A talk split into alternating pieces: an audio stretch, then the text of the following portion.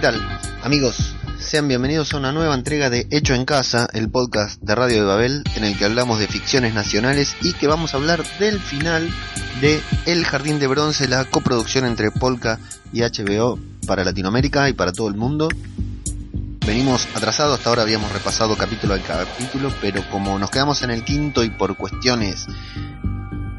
por varias cuestiones no pudimos continuar, vamos a hacer un rápido repaso por el episodio número 6 y el 7 para finalmente hablar de lo que fue el final de la serie, el episodio número 8 que se emitió hace una o dos semanas, si no me equivoco, de la fecha en que estamos grabando y vamos a publicar esto al día de hoy. El episodio número 6, Cara Kane, ¿sí? es el título del capítulo y comienza con un flashback o con una escena anterior a los créditos en las que volvemos a ese lugar, a esa broncería extraña en particular donde que algo tiene que ver pero que todavía no terminamos de saber a esta altura con el con los crímenes, con lo que todo con todo lo que le está pasando a Fabián Danubio, mayo 2016 y vemos que la persona que se encuentra allí tiene el grabador de Doberti, ¿sí? el grabador de ya el muerto Doberti, y que está leyendo en el diario las últimas noticias, es actual, que hay un cadáver que presumimos que es de Silva, de Silvita, y el collar de Lila, la esposa fallecida también que se suicidó de Fabián Danubio. Y luego los títulos, bueno, nos vamos a lo que es el velorio de Doberti, a esa charla que, que Danubio tiene con su esposa, y al interrogatorio que tienen con el fiscal en el que Gerardo Romano tiene que soportar todo lo que dice, en, el que Fabián Danubio, Joaquín Furriel tiene que soportar todas las palabras de, del fiscal, sabiendo que lo acusa, lo acusa de entorpecer la investigación, sabiendo que él estaba encubriendo junto con Silva algo de todo lo relacionado al secuestro de su hija y no tiene que decir nada, así que se la, se la banca y no dice nada de todo lo que hasta ahora habían avanzado la investigación hablando con Blanco, Blanco le dice que, que pare un poco porque está cebado, que, que, estuvo mal en todo lo que hizo sin haberle avisado a Echa, le dice literalmente si te comiste un detective, sin saber por dónde continuar la investigación, dicen que bueno, hay una sola que tienen, una sola cosa que tienen firme que puede seguir teniendo algo que ver con Chaco, que Danubio está seguro que no, porque habló personalmente con Chaco, y que tiene que van a seguir también por el lado de de Tipito. La esposa de Doberti le devuelve sus juguetes, en los cuales, y bueno, Danubio también nos enteramos que se va a quedar con el auto que ella está, está vendiendo, el auto que manejaba Doberti al momento, en el momento ese en que lo quisieron matar, en el que hacían las custodias. Y la vemos a Blanco hablando con Mondragón, que se encuentra en, en su nuevo trabajo de seguridad de policía retirado de vigilancia viendo una película en inglés, está intentando aprender inglés para que le aumenten el sueldo. Y hablan de que Tipito se, se corrigió, que ya no, no está en la delincuencia, que puso una gomería. Y a lo que hace hincapié, lo que hacen hincapié en esa escena es que a esta altura esa niña de cuatro años ya lleva diez años con Chaco, literalmente es otra persona, ya no es la misma chica que están buscando, no solo físicamente, sino mentalmente puede ser cualquier otra cosa. Bueno, Blanco quiere investigar por la línea de Tipito que se quedó con una gomería, tiene una gomería que no saben si es una tapadera o qué, así que se hace pasar por, por una persona que va a comprar ruedas cubiertas para su auto y mientras tanto ve que ahí hay un policía que ella había visto en el mismo departamento en el que estaba en aquel momento con Mondragón que nos lo habían mostrado buscando la batalla naval con un gran desinterés por su trabajo, nos lo habían mostrado en una cortita escena. Bueno, ese pelado era un policía y está metido ahí, o sea que ese trabajo, ese pelado estuvo siempre con Tipito, así que algo tienen que ver. Blanco se queda en su auto ahí esperando de campana, cuando cierran la, la gomería ven que sacan a una chica y que la suben a un camión, así que bueno, Blanco decide que tiene que pasar a la acción, abre el camión, eh, encuentra que hay un, doble fondo en donde están las chicas secuestradas y, por supuesto, lo que tenía que pasar a una persona que se mandó así de la nada a hacer, una investigación, que se metió arriba de un camión, la encierran a ella también desde ahí y desde afuera le empiezan a disparar y recibe un disparo. Por suerte, Mondragón se había quedado preocupado por Blanco, Mondragón que en un principio no sabíamos si estaba implicado o qué, vemos que no estaba implicado porque es el que la defiende, el que abate a las personas que le estaban disparando desde afuera y desde ahí, bueno, han logrado eh, liberar a todas estas chicas que estaban secuestradas en este camión entre las que Danubio cuando llega a la escena del crimen busca a su hija, pero no está. Ninguna de las chicas la recuerda, las chicas están muy asustadas y todo. Bueno, y ahí lo que sabemos es que Tipito heredó ese negocio de Chaco, Chaco se lo dejó, digamos, es un negocio de que Chaco realmente abandonó lo que es el crimen y bueno, Blanco queda internada en el hospital y es el, muchacho, el empleado este que había atendido a Blanco quien va contando todo lo que pasa y que dice que jamás vio a, a una chica con las características de Moira. Entre los juguetes de Moira, Danubio encuentra la araña. O sea que eh, la, misma araña que tenía Doberti empieza a atar cabos Danubio, que tenía la araña que Doberti le había dado y no sabía por qué, ve que Moira también tenía uno entre los juguetes de ella. Y ahí por eso sabemos que Doberti había agarrado la araña y le pareció importante que la vinculaba con el caso porque Doberti había tenido los juguetes de Moira para investigar. Recién en este capítulo Danubio los recupera. El contacto que Doberti tenía en la policía le habla a, a Danubio y le cuenta que, bueno, le va a conseguir los expedientes, no le va a cobrar nada en memoria de Doberti, que era un amigo en común, y ven que en el, los expedientes no está el, el informe forense, así que busca por ahí Danubio y se reúne con el forense, a quien no le extraña que el informe se haya extraviado, porque dice que se extraña siempre, no solo por eh, desidia, no solo por, por, por corrupción, sino que a veces se extravía por propia torpeza cuando Danubio le menciona que Silva, el finado Silva, se había estaba implicado, el forense tiene una linda frase ahí que dice, y sí, claro, hay que cuidar la memoria de los muertos, que por eso habían tapado todo lo que estaba pasando ahora con, con este caso. Así que bueno, ahí le explica de la araña de bronce, le, hace, le da la explicación, y Ben le cuenta, al ver el informe, le cuenta que es una combinación muy rara de bronce que por lo general no, no se usa. Así que Danubio llega a la conclusión de que sí, aquello es el, el punto intermedio entre todo, es el bronce, es el bronce, la pista que hay que seguir, aunque parezca descabellado, Danubio se inclina por allí. Se va a buscar al ruso, a su amigo el ruso, un partido de volei, ya no juega más, no se reúne con, con la pandilla, y le pide que contacte a un ex cuñado que tenía, con quien casi no tiene relación, que es técnico químico, para que analicen eh, las proporciones de bronce, la, la, con qué están los, bueno, ahora no me sale, la, la, aleación de bronce, qué materiales tiene, con qué la hicieron. Así que, y le tiene que confesar que volvió todo lo de Moira, que este se pensaba que ya había pasado, que, que Danubio lo había olvidado. Entonces el técnico químico le dice que analizan los, los componentes que los porcentajes de bronce van variando, le va contando todo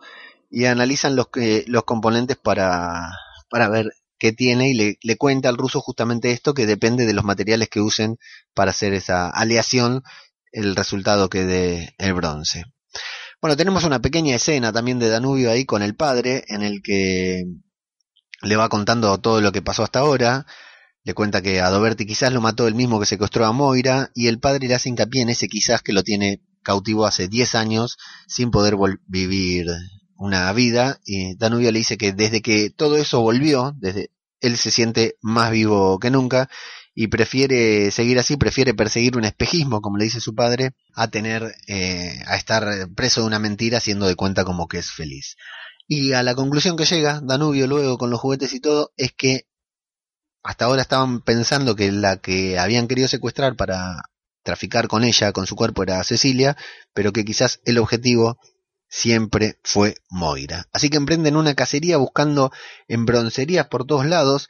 Ahí se enteran que la aleación, recorriendo las broncerías, que la aleación que usaron para ese bronce, para el bronce de la araña de bronce, se llama Caracane, el título del capítulo,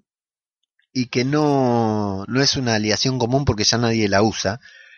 Dicen que de hecho eh, cuando van recorriendo las broncerías y nos van mostrando nosotros cómo se hace el bronce, que la verdad que me gustó mucho esa parte en la que van mostrando cómo se realiza el bronce, lo que van contando es que esa aleación no se usa, que tiene mucho arsénico, si no me equivoco, y que altera las facultades mentales de la persona que lo use mucho, que esté muy expuesto a esa, al arsénico. Lo cual a Danubio le va cerrando porque, claro, evidentemente estamos atrás de un de una persona que no tiene control, total control de sus facultades mentales. Así que hay un hombre que dice que es un alquimista, que es una fórmula que ya no se usa. Y bueno, siguen rastreando, van de broncería en broncería, luego terminan con escultores, quienes les van contando la historia del Caraquén, que no, no, la verdad que siguen diciendo que, que no se usa. Empiezan a, a revisar sobre todas estas esculturas sin tener mayores éxitos, mayores avances, salvo lo que van pasando de uno en otro que les está explicando. El ruso se suma a la investigación, le dice que, se engancha, que se enganchó con la, investigación y que bueno, que lo, lo ayuda solamente porque lo quiere convencer de, que se haga judío, de que adopte la religión judía. Y ahí comienzan, se encuentra en el final del capítulo, se encuentra con su compañero, con Mario Pasic, que está golpeado y le cuenta, bueno, toda la historia que, que lo cagó a palos el, el marido de su ex esposa, y es él quien, al ver la araña de bronce, le dice que es muy parecida a la que está en el museo, a, una escultura, a, una, a la puerta del museo que tiene un adorno de la araña de bronce. Así que se van a la noche lloviendo, lloviendo Danubio salta las rejas para ver si es cierto, y sí, la araña que está en la puerta del museo es exactamente igual, pero mucho más grande a la que tenía Moira entre sus juguetes y a la que Doberti encontró. Así que bueno, finalmente nos imaginamos que ahí, o sea, el técnico químico le, le, confirma que los componentes son, que ese bronce es Caracane. Así que bueno, finalmente tanta búsqueda dio resultado y Danubio ya tiene algo más en donde buscar. Ese museo, digamos, eh, es un lugar al que yo he ido varias veces, está acá nomás, digamos, en el centro, de, bien, bien en un barrio de, la ciudad de Buenos Aires. Tengo que volver a pasar para ver si, si está esa, esa araña, porque la verdad nunca presté atención a ese detalle, así que estoy esperando andar por ahí para verificarlo con mis propios ojos. Y así termina el episodio número 6, Caracane con Danubio llegando, encontrando el, la araña de bronce gigante que le puede atar, al fin, un cabo que puede atar en toda, en todo este, este caos desde que se murió Doberti.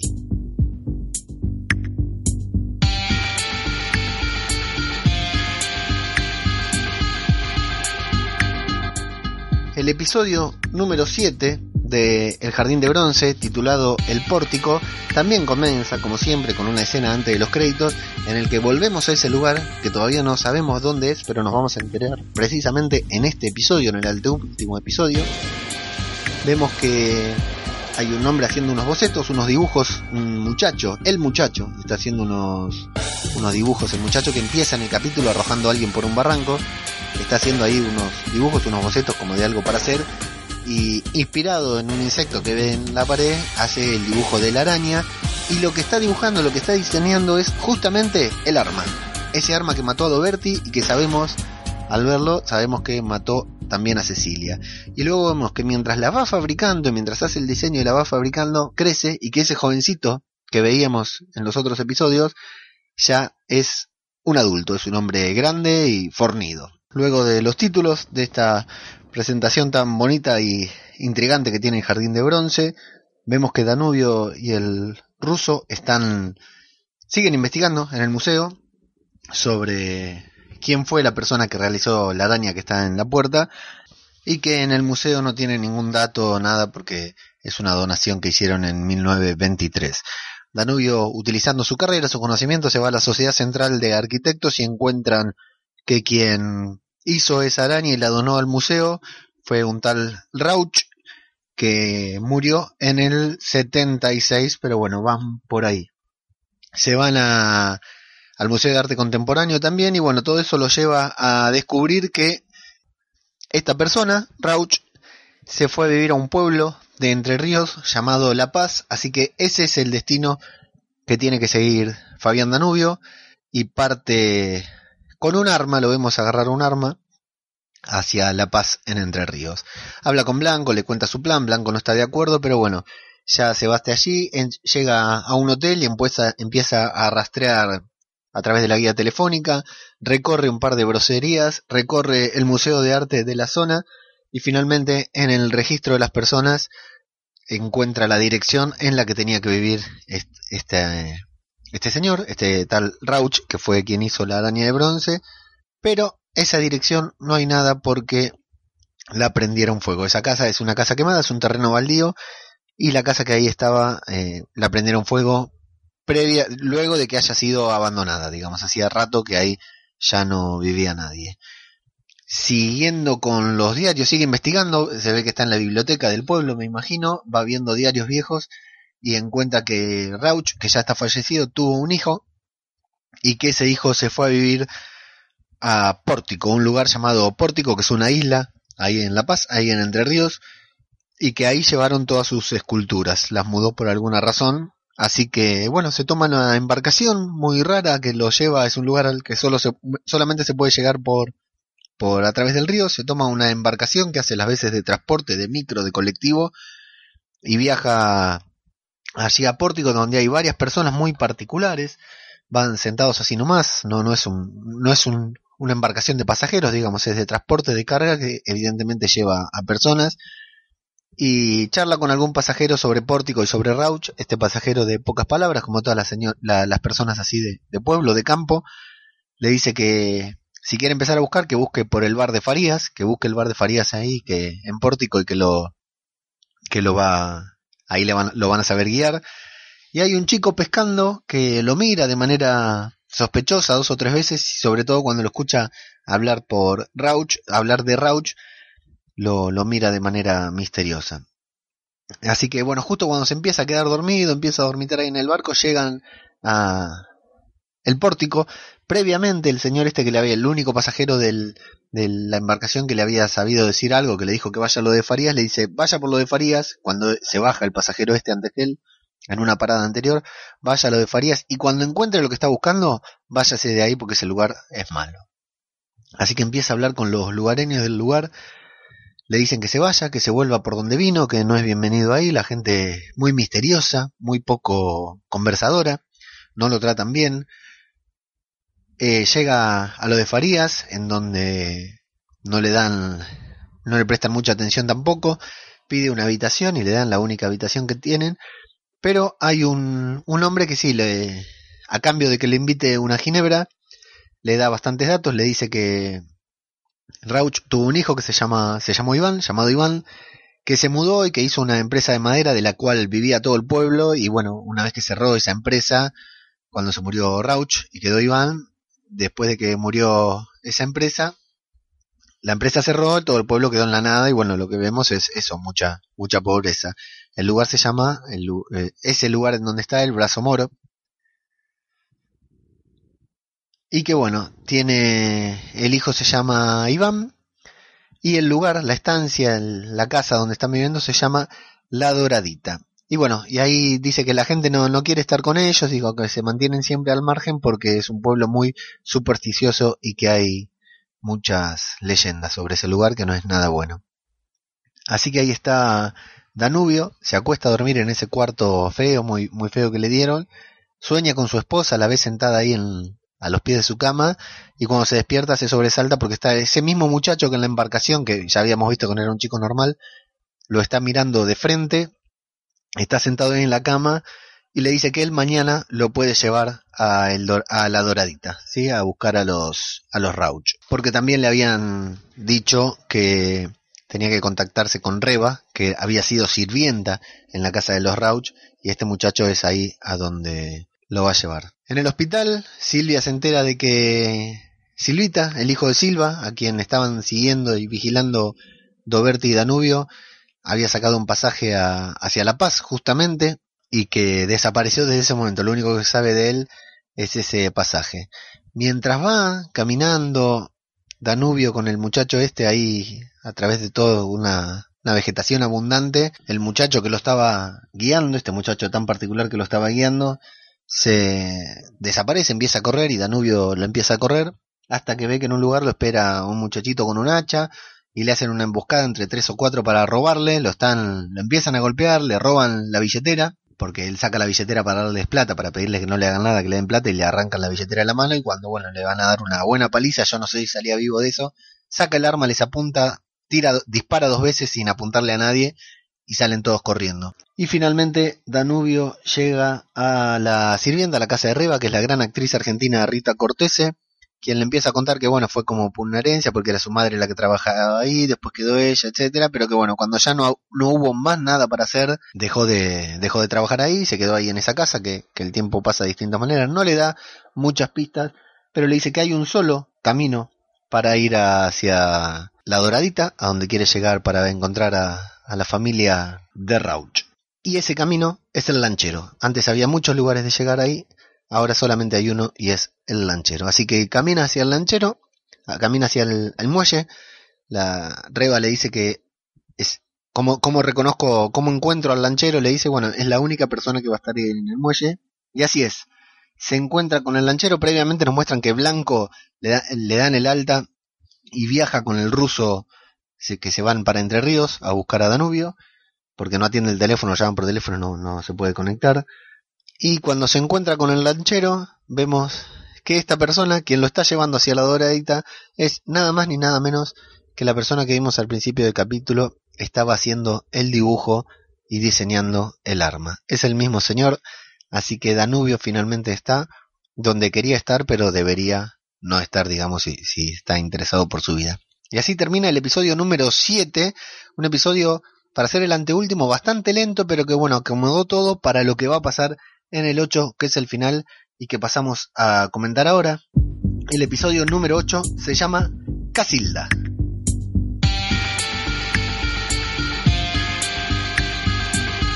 Por supuesto que el episodio número 8 comienza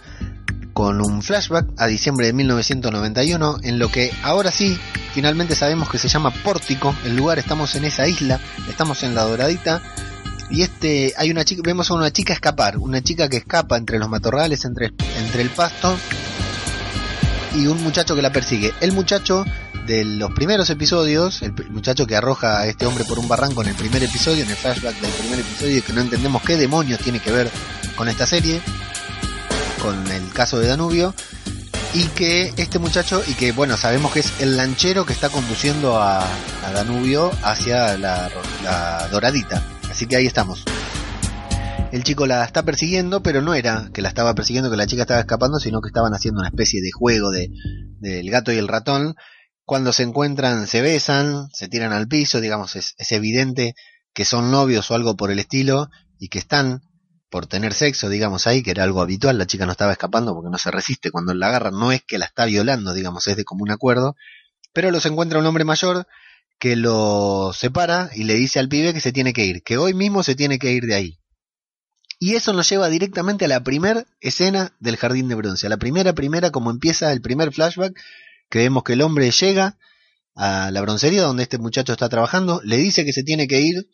el muchacho le dice que por favor, y lo escuchamos a duras penas, yo dudé, tuve que ponerlo otra vez para confirmarlo, y bueno, después me lo confirma el capítulo, que el muchacho le dice, papá,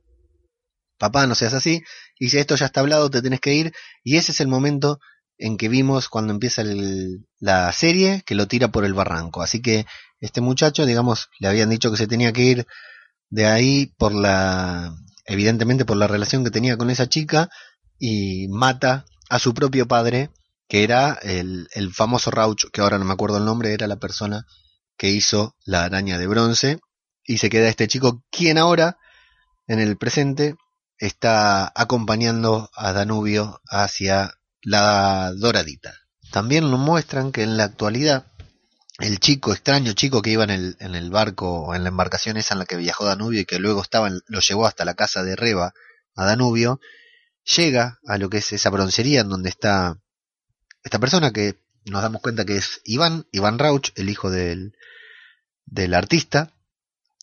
y recibe, le da una carta, el, chiquito extraño le da una carta a Iván, que no sabemos de qué se trata, y bueno, luego sí ya lo vemos a Danubio viajando en la embarcación, en una pequeña lancha, hacia la Doradita. Le dice que, le pregunta si está muy lejos, le dice que no, que no es lejos, sino que es difícil de llegar porque el río se va haciendo más chico, y le pregunta si conoce a los Rauch, le dice que sí, le dice que cómo es Iván y este le dice, le cuenta que es una persona especial porque logró sobrevivir en ese lugar. Así que bueno, luego de la presentación vemos que Blanco y Russo están viajando hacia Entre Ríos, nos vuelven a recordar que ya están en ruta viajando hacia allá, van hablando de cosas bastante intrascendentes para el episodio. Y luego Iván, que a quien Danubio todavía no sabe que es Iván, por supuesto, se piensa que simplemente es un lanchero, le cuenta las historias que se cuentan sobre ese lugar, que viene de la época de, la colonia, de una expedición de Solís, que llegó con toda su gente en busca de una leyenda, en busca, eh, llegaron ahí por la leyenda de la ciudad perdida de los incas, llena de tesoros, llamada El Dorado. Se cree que ese lugar, pórtico, esa islita, a donde están, a donde van, era El Dorado, y le cuenta que bueno, que supuestamente había mucho oro y, y este muchacho, el lanchero, vamos a llamarlo lanchero para no confundir en el momento en que llega a cambiar, le cuenta que a él le gustan esas historias porque son, son lindas, le gusta creerlas, y Danubio le dice, sí, todo muy lindo lo que me contás sobre el oro, pero yo prefiero, yo acá estoy por el bronce, no por el oro. Así que bueno, Blanco y Ruso van, van acortando distancias porque se encuentran también, llegan a la, a la lancha, van viajando hacia la lancha y el lanchero van en la misma en la embarcación que viajó eh, Danubio cuando llegó ahí a, a Pórtico y le, le, dice que no conoce el, el, lugar, no conoce la Doradita porque es un el pórtico, pórtico no lo conoce porque es un lugar del mal, sí, hay mucho mito como nos, nos habían contado en el capítulo anterior. Justo cuando llegan, o sea, porque el último tramo con la lancha lo tienen que hacer remando porque si no la, hélice se engancha con las ramas, que, ya es muy angosto el río. Y van, el lanchero le dice que lo vemos tomar un machete y que está a punto, parece, de matar a Danubio, pero no, estaba matando una serpiente, le dice que tenga mucho cuidado y que en dos horas va a volver a por él, a buscarlo. Blanco y Ruso nos van alternando las escenas, llegan a lo de Farías, encuentran a la banda de muchachitos que nadie les quiere dar largar prenda, nadie quiere decir nada sobre Danubio, encuentran a los, muchachitos que lo quisieron asaltar y Blanco recupera la billetera usando el arma, se identifica como policía y usa el arma y recuperan la billetera de Danubio con la foto de Moira. Y finalmente Fabián llega a la doradita con su arma en la mano. Entra al taller este en el que vimos casi todas las escenas precréditos, las vimos que transcurrían ahí, a la broncería, y ahí encuentra el grabador de Doberti. Así que listo, atamos todos los cabos, tienen algo que ver definitivamente, y siente una presencia, alguien que pasa corriendo por la puerta. Va tras esa presencia, no sabe qué es, pero Danubio empieza a correr entre los matorrales, entre la jungla, así que hay mucha vegetación, empieza a correr y se encuentra con lo que se puede llamar el Jardín de Bronce, qué lugar espectacular porque tiene una entrada como si fuera de ligustrinas de vegetación, toda llena de bronce, suponemos, toda dorada, eh, mezclada con la vegetación, la verdad que es un lugar espectacular a donde va entrando y se va encontrando con diferentes esculturas de mujeres sin cara, ¿sí? Estas, las primeras, son sin cara porque todavía tienen que guardar el suspenso por algunos minutos más. En la casa de Reba, en la casa de la sirvienta, el muchacho eh, están tratando de sacar la información y ella le dice que nada y el muchachito este tan particular que llevó a Danubio hacia lo de Reba y que luego vimos que le llevó un papelito a Iván, al lanchero, apuñala al ruso, ¿sí? le da un puntazo ahí en los riñones, por la espalda, yo pensé que ahí, chau, se moría el ruso, y Danubio sigue recorriendo el jardín, se encuentra con varias esculturas y llegamos al punto clave de la serie, del episodio y de la serie en total, porque Danubio se encuentra con una escultura de su hija, de Moira, más o menos a la misma edad en que la perdió. Y ahí, la verdad, vamos a hablarlo claramente, a decir las cosas como son, una clase de actuación de Joaquín Furriel, porque sin decir una sola palabra, unas expresiones de sorpresa, de emoción, de bronca, de odio por confirmar que su hija estuvo ahí, porque si no, no hubieran podido hacer esa estatua. Y en el mismo momento en que su expresión se torna de odio, de revanchismo, de, muchas cosas malas, atrás, a unos metros de la estatua, aparece una chica a quien, sin ninguna duda, Danubio identifica como Moira. Entonces, toda su expresión de odio, toda esa expresión de bronca, se transforma en una expresión de, de, emoción, de tristeza, de alivio, porque Fabián Danubio, luego de ocho capítulos y de diez años, se reencuentra cara a cara con su hija viva. ¿Cuál es la pista que le da? O sea, él la reconoce evidentemente, aunque nosotros no sepamos quién es, él está seguro, pero ella tiene puesto el collar de su madre que había estado en manos de Doberti. Así que aquí la, la, las expresiones de Joaquín Furriel como actor me parecieron sensacionales. Habla con la niña, vemos que la niña eh, puede hablar, habla, lo entiende, es una chica así muy limitada, creemos que está eh, con problemas psicológicos, ¿no? Que no, que estuvo secuestrada o en cautiverio, vaya a saber qué, sale corriendo, Fabián la corre, la corre al grito de Moira, y en medio de la persecución, y acá a mí me dejó completamente desorientado porque nos encontramos con varias esculturas de mujeres desnudas con el rostro de su esposa, con el rostro de Lila, la madre de Moira, quien se suicidó una vez que Moira había estado secuestrada. Aparece Iván, lo quiere atacar con, la con el arma que mató a Danubio y con el que mató a Cecilia, pero rápido Fabián Danubio se, se, se, cubre con la mano, entonces el, el, la parte del arma, la punta, que sería la mortal, la que le atraviesa la garganta, le atraviesa la mano, pero no llega, no tiene la fuerza suficiente para atravesarle el cuello y matarlo, la tiene clavada en la mano, la mano en la nuca, no la puede mover, y tiene todas las otras patas de esa araña de bronce clavadas en la cara que le producen mucho dolor y este hombre le dice que la estatua de esa mujer no es Lila, sino Cordelia, que su nombre es Cordelia, y que el nombre de Moira no es Moira, sino Casilda. Así que ahí empiezan a pelear, hay una pelea, o sea, lo va llevando hacia el barranco, lo quiere arrojar por el mismo barranco donde lo arrojó.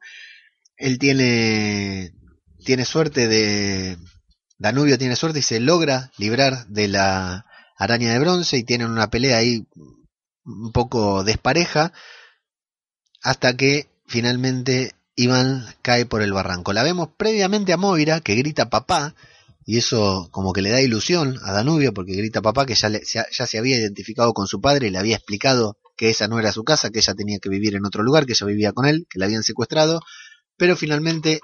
esta chica intenta salvar a Iván, no puede, y Iván cae por el barranco y muere. Danubio queda tirado en el piso y ahí tenemos casi desmayado, dormido, y ahí tenemos una pequeña elipsis temporal en la que Danubio se despierta en un hospital. Blanco está con él, lo pone al tanto de la situación, le cuenta que encontraron a Moira, que el ruso está bien, que Reba lo había traicionado, y es el papelito que habíamos visto, le había avisado a Iván que Danubio estaba llegando por él. Previamente lo que nos estamos olvidando decir es que en la pelea que tiene junto con Iván, Iván le dice que lo felicitaba por haber llegado hasta ahí, que había, que por eso le, no lo mató ni bien lo vio, que le permitió llegar, porque ya que se había eh, esforzado por llegar hasta ahí, por buscar a Moira, le quería mostrar que estaba viva, que estaba bien, y lo que había hecho, la escultura, las esculturas que había hecho, hasta que finalmente, bueno, termina cayendo del barranco y muriendo. Le van poniendo al tanto de todo blanco y bueno, por supuesto, Danubio lo que quiere es reencontrarse con Moira, así que camina hacia donde está ella, se sienta junto a ella, que la vemos así con miedo como cualquier persona que sale de, de un cautiverio, le acaricia la cabeza y le dice, te extrañé mucho. Acá voy a confesar que estaba desconcertado porque recién iban 20-30 minutos de episodio y quedaban 20 o 30 minutos más, fue un episodio de 59 minutos y quedé desconcertado porque dijo, si todo, dije, bueno, acá terminó la serie, no pueden estirar la media hora más porque va a ser un aburrimiento. Si hacen un epílogo de media hora, de media hora me quiero morir si me van a mostrar todo la, la, la forma en que ella se reinserta en la sociedad como hacen en la película esta Room, esto va a ser un embole. Pero no, tenían un secretito guardado acá los, los creadores y los autores, el autor y el guionista. Danubio llega con Moira al departamento, ella ve sus fotos y las fotos del árbol vacío, él le cuenta que todos los años le sacaba una foto allí en ese árbol, que habíamos visto que de esa manera nos mostraron el paso del tiempo y la obsesión que Fabián Danubio tenía por encontrar a su hija. Le cuenta que su, que su madre falleció, falleció poco tiempo después de verla, y entran en el debate de cómo llamarla porque Moira quiere que la llamen Casilda porque dice que ese es su nombre. Nos enteramos que toma agua con azúcar porque cree, toma una medicina que no, a mí ahí no me cierra del todo cómo logró sacarla de allá, yo creí que la habían eh, rescatado, pero no, se ve que la chica hizo su propio bolso y se trajo su medicina que toma con un gotero que es agua con azúcar. Entonces Danubio consulta con un médico, con un psiquiatra y le cuenta que, bueno, sí, no, la, la niña no está enferma y lo que está tomando no son medicinas, sino que es agua con azúcar, porque le hicieron creer que está enferma y que sí o sí tiene que tomar esa medicina, que lo hacen por lo general para mantener cautivo a una persona y que no se vaya, que es normal, pero que bueno, es un problema psicológico, que lo pueden tratar, manejar en terapia. Danubio y Blanco se reúnen con el fiscal, con Gerardo Romano, y bueno, ahí nos aclaran, le aclaran tanto al fiscal como a nosotros qué fue lo que pasó, que Rauch citaba a la niñera en la plaza, entabló una relación con la niñera para acercarse a Moira,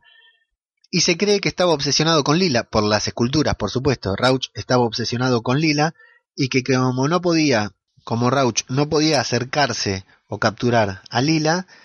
capturó a Moira para estar cerca de ella, digamos, como un reflejo de aquella mujer a la que quería alcanzar y no podía, que de alguna manera se había obsesionado con ella y la empezó a perseguir y se citaba, se encontraba con Cecilia en la plaza para acercarse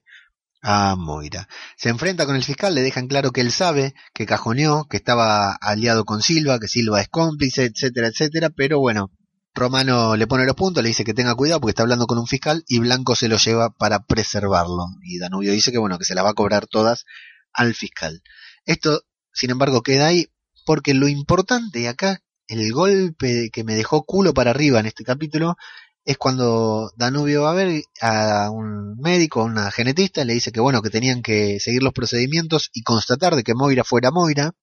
a lo que Danubio le dice, pero yo sé que es mi hija, sí señor, es su hija, constatamos las huellas digitales y es la chica que desapareció, pero queremos decirle que el ADN no coincide con usted, Moira nunca fue su hija. Y ahí, wow, qué golpe de timón dio la serie porque yo no pude dejar de pensar este hombre si se enteraba, si vivía con su hija durante hasta esta edad, ¿no? A los, durante los 14 años de vida que tiene su hija, vivía con ella. Todo lo mismo, pero sin que la secuestren. Vivía durante 14 años con ella. Y se entera que no es el padre. Bueno, tiene toda una vida junto a ella, ya me da la sensación, creo yo, que los genes no importan tanto, digamos, viviste 14, 14 años con una persona, con un niño, creció, la trataste como tu hija, es tu hija definitivamente. Pero aquí, Fabián estuvo cuatro años con esta niña, a la que no se cansó de buscar presa de, de una obsesión, de un amor infinito, que le alteró la vida por completo, el tipo es como si hubiera vivido 10 años en suspenso hasta lograr encontrarla, y cuando la encuentra, se entera de que fue una ilusión, de que esa chica no era su hija y que era hija de Rauch. Agarra las cenizas de su esposa cuando va a su departamento y las estrella contra el piso sin pensar en que ahí estaba Moira o Casilda, le podríamos decir, que las empieza a juntar nuevamente y se la agarra con ella, ¿no? Está desesperado porque, claro, se le desmoronó todo lo que él creía como su mundo, como su vida. Los últimos diez años fueron una mentira en su vida, como se lo había dicho su padre. Y le dice que si ella lo sabía, ¿por qué no lo dijo? Ahí atacaba y se da cuenta que cuando dijo papá, allá en, en la doradita no le hablaba a él, sino a, al otro, a Rauch, a Iván Rauch. Y bueno, discute con ella, la increpa, y se va a hablar con Doris al asilo, que es Norma Leandro, que era el único pariente vivo que tenía Lila y quien cuidaba a Lila. Así que ahí, bueno, le empieza a preguntar, Doris, como está en un asilo, se hace la que está peor de lo que realmente está, le dice que no puede ver, que no puede eh, recordar, y Danubio se da cuenta que entre sus cosas Doris tiene una foto de la doradita, con Lila. Entonces, nuevamente se le desmorona todo, la empieza a, a increpar, hasta que finalmente Doris pide perdón y le cuenta toda la historia. Resulta ser que sí, que eran de ahí, que se quisieron ir de ahí, se querían escapar porque Iván estaba trastornado y nunca la iban a dejar en paz. Y nos cuenta Norma Leandro entonces que Lila, o Cordelia, como era su nombre realmente, era de allá, era de la Doradita, vivía en la Doradita, que se tuvieron que escapar, se escaparon de Iván porque Iván estaba trastornado y no las iba a dejar en paz, que estaba obsesionado con ellas y con Moira, o Casilda, como se llama realmente, y que fue Doris quien le pidió a Lila que no le contara nada a Fabián. Fabián, bueno, se enoja mucho con Doris, le dice que por qué, que lo dejó buscar, que se pensó que estaba muerta, que la señora se suicidó, que Lila le quería contar la historia, pero Doris no la dejó y que por eso se terminó suicidando para conservar el secreto. Y algo que es todavía peor, algo que a esta altura ya nos veníamos imaginando que podía llegar a darse, Cordelia e Iván Rauch eran hermanos. Sí, señor, esos dos chicos jovencitos que corrían a través de la vegetación de la doradita que se besaron y que estaban a punto de hacer el amor cuando los interrumpió el padre, eran hermanos y esa fue la razón por la que el padre de Iván lo echó y por la que Iván, para no irse, víctima de su obsesión, víctima de sus facultades mentales alteradas quizás por el arsénico que contenía el caracain, el bronce que usaba para sus esculturas y sus armas, Iván asesina a su papá para quedarse con Cordelia y por eso en algún momento Cordelia o Lila escapa junto a su tía Doris. Así que vaya trama entrevesada, torcida y retorcida de hermanos con hijos, igual que en Juego de Tronos, el incesto parece que se ha puesto de moda en las ficciones de la televisión. Y ahí, bueno, queda toda la historia cerrada. Resulta ser que Fabián Danubio se obsesionó durante 10 años buscando una hija que no era suya, porque era hija de Iván. Realmente la niña estaba en su casa, que es lo que le dice luego a Fabián, y Fabián encontró a una persona que no es su hija y que parece que tampoco quiere serlo, porque cuando vuelve a su departamento la encuentra desesperada, porque se había quedado sin medicinas, le fabrica una, la chica se la toma, se serena y le dice que no la, no, que no la tendría que haber ido a buscar nunca, y él enojado le dice que no, que no la tendría que haber ido a buscar, me hubieras mandado una carta, le dice, y me hubieras dicho, mira, vos quédate ahí, yo me quedo acá porque este es mi papá, etcétera, y yo me hubiera borrado 10 años de una búsqueda, 10 años que de, de, buscar a una persona que no me quiere, que no es nada mío.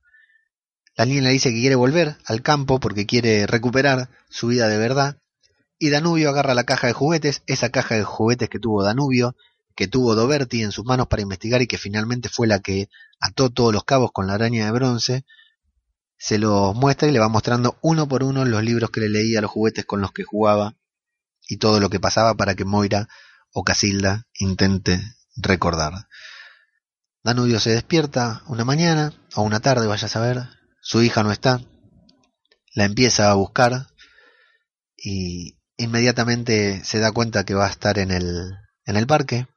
va hacia el árbol, al árbol en donde siempre le sacó las fotos, en donde estuvieron en la primera escena del capítulo también, de la serie también, y allí están hablando y ella le dice que bueno, que ahí más o menos puede sentirse que es hermoso, que puede sentirse más o menos como en su casa, donde había mucha vegetación y estar sola, que era el problema que tenía, que caminaba mil cuadras y siempre había gente, acá en la ciudad de Buenos Aires, cree que ahí puede llegar a estar, y le dice que hubiera traído la cámara para sacarle una foto junto al árbol. Danubio, tranquilo y en paz, le dice que bueno, que dentro de poco es su cumpleaños y que puede, pueden ir a sacarse unas fotos, como en toda su rutina, al árbol. Y Casilda o Moira le dice, bueno, me parece que puedo probar, que va a poder probar vivir ahí, vivir con él y rehacer su vida. A lo que Danubio dice, me parece bien. Música y final de la serie. Ponemos aplausos, ¿no? Aplausos para esta miniserie de ocho capítulos, esta tira, esta novela, este unitario, realizado por Polka Producciones y HBO para Latinoamérica y desde Latinoamérica para todo el mundo, en el cual fue magistral. La verdad que fue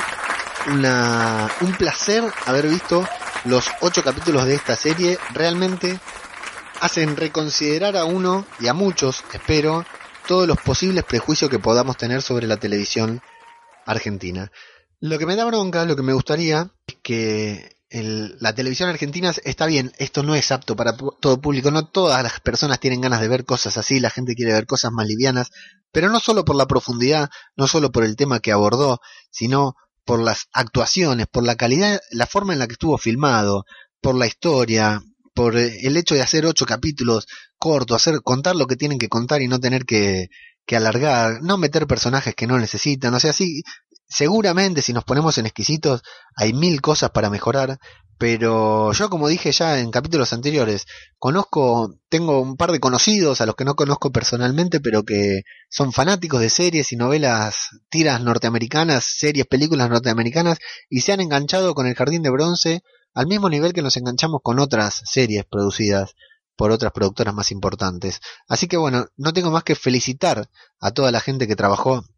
en el Jardín de Bronce porque realmente han hecho un gran trabajo, la, la, historia estuvo genial y fundamentalmente destacar a los tres actores principales de esta tira, Joaquín Furriel, que la verdad a mí me sorprendió porque yo lo tenía como un carilindo y nada más, Joaquín, si algún día, digamos,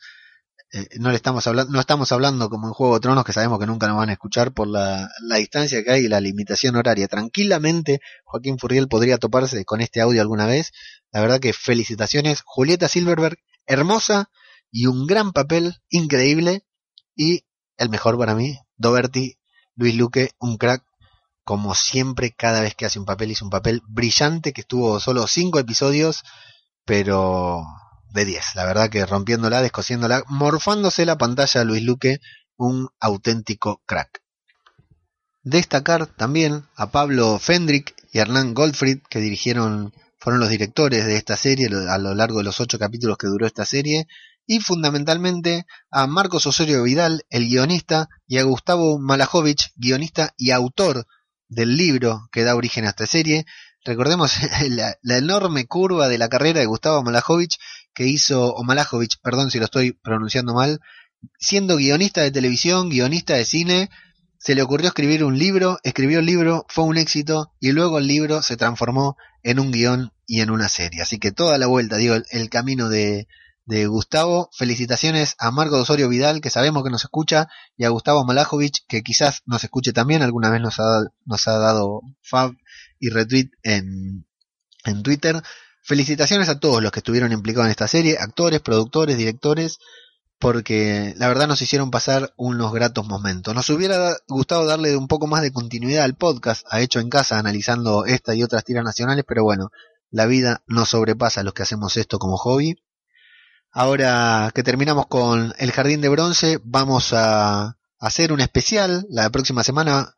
quizás si nos da el tiempo, sobre la fragilidad de los cuerpos, que también le queríamos dedicar un podcast por episodio, pero bueno, ya nos atrasamos bastante, pero no la quiero dejar pasar porque es una historia que me gustó mucho y una tira que también me llamó mucho la atención. Pero aquí que estamos hablando del Jardín de Bronce, bueno, muchas gracias a los que nos acompañaron. Gracias particularmente desde Europa, desde España, al señor PJ Cleaner, que tiene un podcast llamado Series Reality e Idiócratas Aficionados, dos podcasts muy buenos sobre series y películas. Y a Silvia de las Goonies del podcast Somos unas Goonies que nos hicieron llegar sus comentarios tanto de la serie como del podcast. Así que un agradecimiento y un abrazo grande a ustedes y a todos los, las personas que escuchan, que sabemos que son más que estas dos personas que hemos nombrado, a todos los que nos escuchan y no dicen nada, muchas gracias por bancarse todo este rato de una persona hablando de algo que a todos nos gusta mutuamente, que son ficciones, y en este caso ficciones nacionales que ojalá cada vez tengamos más y mejor. Ficciones como esta lo que hacen es sentar presidente y hasta pueden despertar la vocación de aquel que está viendo y llamarlo algún día a hacer algo tan bueno, pero tan bueno como este. Así que como siempre los invitamos a seguirnos en nuestra página de Facebook Hecho en Casa, en nuestra cuenta de Twitter Radio de Babel y a visitar www.diariodebabel.com barra radio en donde van a encontrar todo el contenido que estamos generando, todos los podcasts que estamos haciendo sobre series, películas y magia y nuevos podcasts que estaremos largando próximamente. Así que le mandamos un saludo a todos. Muchas gracias por acompañarnos en esta etapa de hecho, la primera etapa de hecho en casa con el Jardín de Bronce y nos estaremos escuchando próximamente. Mi nombre, yo soy ajeno al tiempo en todas las redes sociales y los saludo hasta la próxima. Muchas gracias.